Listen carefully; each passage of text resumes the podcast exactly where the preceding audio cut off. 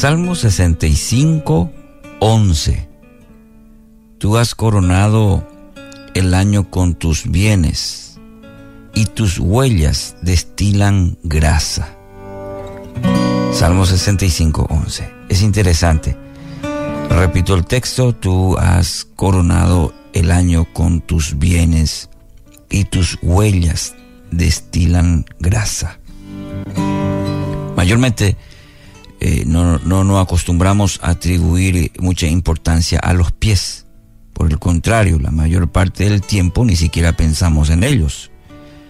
A la mañana nos calzamos, durante el día eh, no hacen más que trasladarnos de un lugar a otro. No nos detenemos a considerar si están a gusto, ni tomamos en cuenta sus necesidades a menos que hayamos caminado, por ejemplo, una gran distancia. Mayormente no le damos eh, mucha importancia que le damos a los ojos, los oídos, las manos, porque pareciera que no la merecen. Es que apenas los consideramos una extensión del cuerpo. Los pies son efectivamente una de las partes más olvidadas del cuerpo. Y el texto de hoy nos ofrece un, interesante contraste hablando sobre los pies. Es tal el nivel de, abundancia y plenitud que existe en el Señor que hasta sus pies bendicen. Tus huellas destilan grasa, dice, declara el salmista. Es decir, el paso del Señor por un lugar deja literalmente un rastro de vida. Quienes le siguen no tienen más que estirar las manos para cosechar una abundancia de paz, de gozo, de alegría, de provisión, de comunión. Y esto es solamente lo que sale de los pies del Señor. La imagen de un Dios que, con el solo hecho de caminar, deja una huella que bendice, esto nos, ah, nos revela un importante concepto. En el reino de los cielos, bendecir a los demás no es algo que se programa, ni está separado de la vida cotidiana, separada de la vida cotidiana.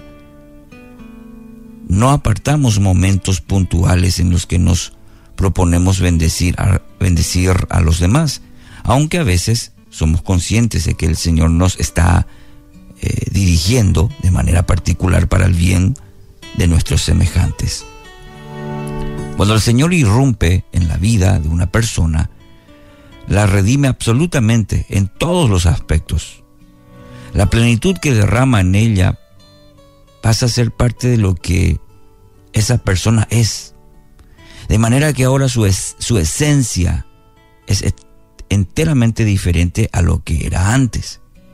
En cada acción, en cada palabra, en cada gesto, se percibe esa nueva identidad que posee porque resulta imposible esconderla. Se refleja, se ve, se nota. Por esto, sin proponérselo, el paso de esa persona por cualquier lugar, ¿sabe qué produce? Produce bendición. El movimiento mismo de la vida lleva a que la sobreabundancia de bien que ha recibido salpique a todos aquellos con quienes entra en contacto. Entonces, mi querido oyente, nuestro desafío esta semana, este día, es caminar bien cerca de Dios. Camine cerca de Dios, cuyos pasos destilan grasa. Hay evidencia, hay impacto. Podremos evitar ser alcanzados por la exuberancia de bien que acompaña su andar, del Maestro, de nuestro Dios, de nuestro Padre. Y cuanto más sea la abundancia de riqueza en nosotros, mayor también será la bendición que reciben aquellos con quienes compartimos la vida.